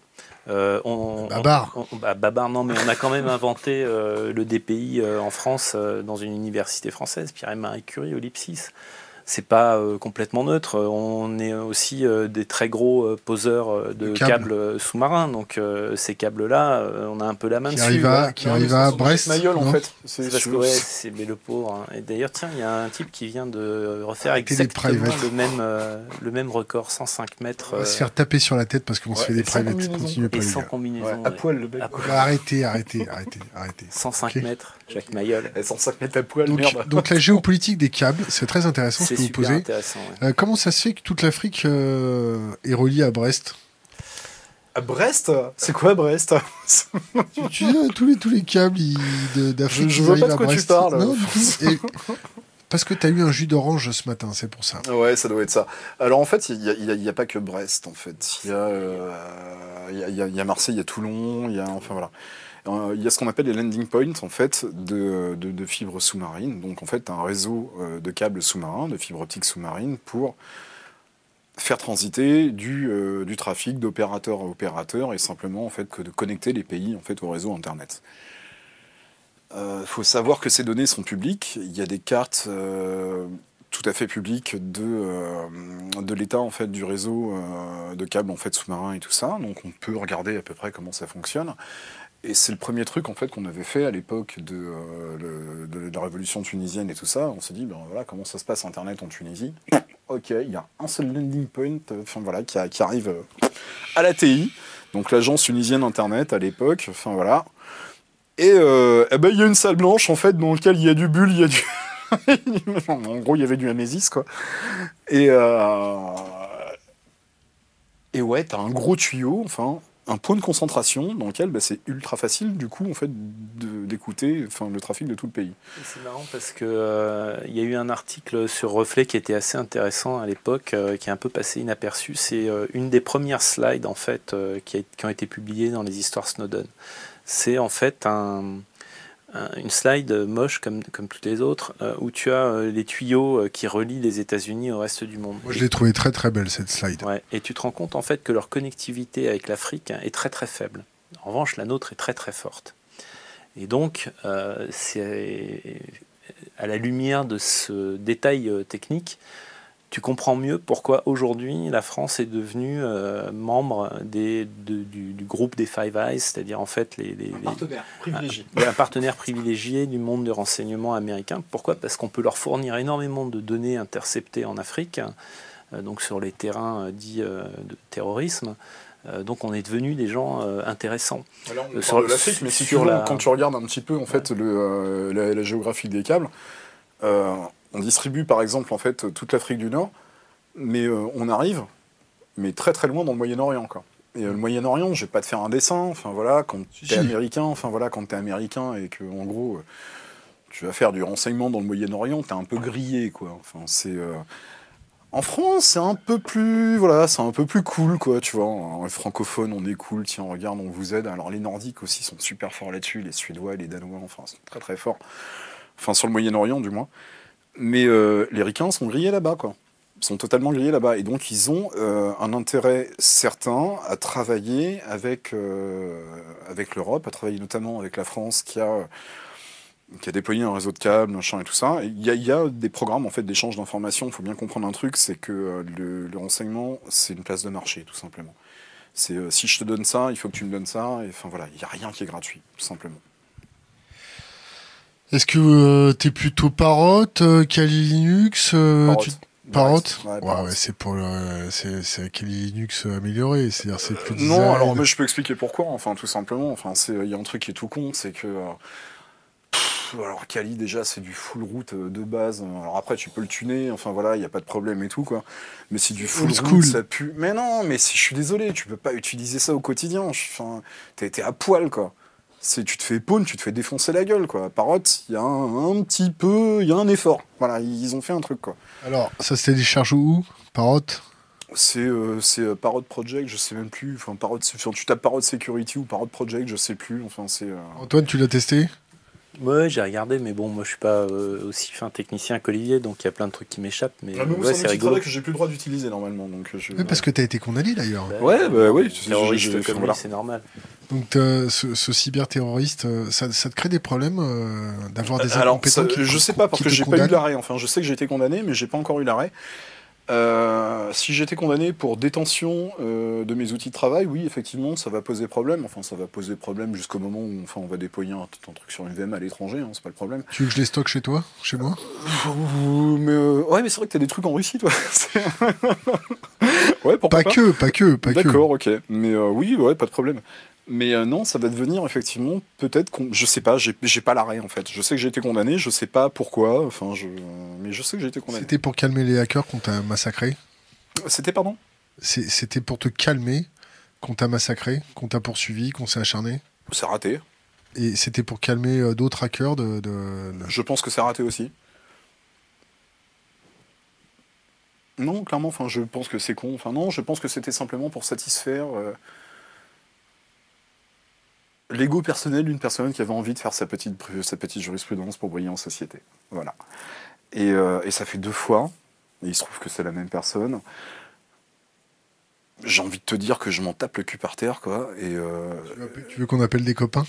Ben non, enfin, je non, j'ai même pas besoin de passer un coup de fil à un ami là, si tu veux. Enfin, c'est euh, non, enfin, clairement, je m'en branle. Quoi. Enfin, c'est Antoine? c'est parce qu'il va m'empêcher de dormir. Antoine? Ouais, non, je crois que c'est surtout euh, c'est un mauvais message euh, envoyé à, tout le monde, quoi. Enfin, ce qu'on a dit tout à l'heure, quoi. C'est Effectivement, c'est un truc euh, d'ego perso et voilà, les, gens qui aiment qui aiment briller dans certains cercles, quoi. on, arrive à peu près à, la fin de notre, notre interview. Est-ce que vous avez un sujet que vous voulez aborder avec nous, avec notre communauté, avec la communauté? Il y a un truc qui vous passe par la tête comme ça, là? Parce que ça- vous nous avez fait bien chier pour vous verrouiller tous les deux. D'ailleurs, il y en a un, d'ailleurs, on passe le bonjour à Draffer. Du moins, moi, je l'embrasse. Et à Jeff, je, je les embrasse parce que euh, nous manquent aujourd'hui et euh, on aura l'occasion de se revoir une prochaine fois peut-être. Vous voulez qu'on aborde un sujet euh, tous ensemble? Allez, c'est open bar là, faites-vous plaisir. pas, là. Il y a qu'est-ce 100 que- 000 moi, je personnes qui vont vous de voir. foil, euh, de paddle foil, mais en fait, tout le monde s'en branle. Fais-toi plaisir, on s'en fout, on est entre Non, nous. je là. vous non, non, ça. non, non, non, tout le monde vous aime, faites-vous plaisir. Antoine, t'as un truc que tu veux aborder? Non, pas en particulier, sauf si les gens ont des questions particulières. Je sais Alors, pas. faites, faites péter vos questions Faites sur l'IRC. Euh, je vais vous donner, pendant qu'ils sont en train de faire chauffer les neurones, euh, préparer un conseil pour les jeunes générations. Ah, c'est vrai que tu l'as fait souvent celle-là, toi. Ah elle est obligatoire. C'est- notre, euh, notre moelle épinière. C'est un truc euh, qui nous est très cher. C'est-à-dire au moins laisser une bouteille à la mer pour les jeunes générations. Parce que nous, on est, on est vieux. T'as vu ta tête, mec Alors moi, j'en ai une qui est vraiment. Attends, attends, bête. attends, attends, attends, pardon, réfléchis. Euh, euh, vous allez, vous allez pas à la nuit du hack cette année? Non, non? Passage en scène demain? Alors, passage en scène demain, oui. Petit coup de pub, faites-vous plaisir. Euh, la NDH, j'ai- j'aimerais énormément. Je sais pas si je vais avoir le temps. Enfin, c'est le problème tous les ans, c'est que ça- tombe à chaque fois en même temps que passage en scène. Faites Alors, chier, on le fait pas exprès. Clairement, on le fait pas exprès. Et euh, clairement, ça nous saoule. Enfin, euh, passage en scène, ça nous saoule parce que, enfin, on- moi, j'ai envie aussi d'aller à la NDH. tu peux pas ne appeler, peux tu y peux aller. pas appeler. C'est un peu compliqué, si tu veux, parce qu'on ne, on ne, on n'avait pas en fait de la main en fait sur les dates qu'on avait sur les salles qu'on obtient. Chaque Enfin, année, vous faites truc. chier, tu sais. Non, faut comprendre un truc, c'est que Passage en scène n'est pas euh, un truc qui est, euh, qui est financé, et pas un truc payant, c'est un truc qui est totalement gratuit et tout. Il y a Oui, une a association qui est derrière, voilà, il y a des conférences, c'est que du bénévole en fait de- derrière. Cette année, il y a une grosse organisation en plus de bénévoles, les mecs se, se sont trouve à, déchirés, quoi, qui enfin, se voilà. trouve à. Le roi. choisi en fait cette année. Euh, enfin, ça fait ça fait 3-4 ans maintenant que ça a choisi. Allez-y, c'est très sympa. Et, euh, et voilà, enfin, on n'a malheureusement pas le choix en fait sur les dates et tout ça. Euh, mais c'est réellement problématique parce que oui, effectivement, nous, on aimerait bien faire la teuf aussi avec la NDH. hein. Enfin, c'est euh, aussi con que ça, quoi. On a quelques potes en commun là-bas. Enfin, c'est euh, voilà. Antoine Tu vas à la NDH Non. Passage en scène? Non. Bah merde, tu fais quoi cette année? Il boude. Tu boudes? Ouais, je boude. ouais. Bon. Je suis on- trop vieux pour On ces va te véhiculer maintenant avec ta, ta, ta petite chaise roulante. Euh, un petit conseil pour les jeunes générations, les gars alors Conseil pour les jeunes générations. Bah, le truc de base, en fait, ouais, j'ai envie de vous dire de revenir un petit peu aux sources, de comprendre en fait de quoi vous causez quand vous, appréhendez un petit peu le, concept de sécurité informatique, enfin d'informatique en règle générale. Euh, c'est pas l'informatique qui est importante, c'est Internet, c'est le réseau. Donc euh, comprendre le réseau, ça veut dire euh, revenir un petit peu aux sources, comprendre en fait pourquoi le réseau s'est construit, comment il s'est construit, l'importance du logiciel libre, euh, comprendre que le, sans le logiciel libre, il n'y aurait pas d'Internet, et euh, essayer de, de, perpét- de perpétrer un petit peu cette... euh, Perpétuer. de perpétuer, pardon, euh, un petit peu cette... euh, cette- enfin, c'est même pas une tradition, c'est une obligation. Quoi. Enfin, le logiciel libre est une obligation pour Internet. Et euh, c'est très important qu'il y ait de plus en plus de jeunes qui s'impliquent dans des projets libres euh, pour continuer à faire vivre Internet, tout simplement. Quoi. Antoine? Bah, moi, je leur dirais de- d'essayer de, de comprendre en fait que. euh, Enfin voilà, le, le- c'est le conseil à la con, c'est euh, fermer votre compte Facebook, quoi. Mais euh, derrière, il y a le fait de comprendre que t'as pas besoin. Enfin, Internet à la base te fournit tous les outils pour faire la même chose que ce que tu fais sur euh, Facebook, sauf que tu vas pas euh, filer toutes tes infos euh, perso à, à Facebook. Un Marc Donc, euh, donc voilà, donc euh, tu peux faire autrement et, euh, et, le réseau il a été construit pour ça. Donc tu peux correspondre avec les gens par mail, discuter sur l'IRC, poster des trucs en faisant toi-même une contribution au réseau, pas à Facebook. C'est quand tu mets du contenu sur Internet, tu participes à sa, sa, croissance. Quand tu mets du contenu sur un réseau fermé et centralisé qui s'appelle Facebook, bah, tu contribues à rien en fait. Olivier, tu voulais rajouter quelque chose Un dernier truc en fait, euh, c'est euh, lâchez votre téléphone. Payez-vous un clavier et lâchez votre téléphone. Enfin, clairement, Internet, c'est pas via le téléphone. Internet mobile, c'est pas le vrai Internet. Prenez du temps derrière un écran avec un vrai clavier. Essayez d'apprendre à écrire ça va, euh, CAVA. Enfin, voilà, enfin, des trucs de base quoi. Antoine, une question rien que pour toi. Est-ce que tu comptes, est-ce que tu comptes faire un autre roman que Il Route hmm.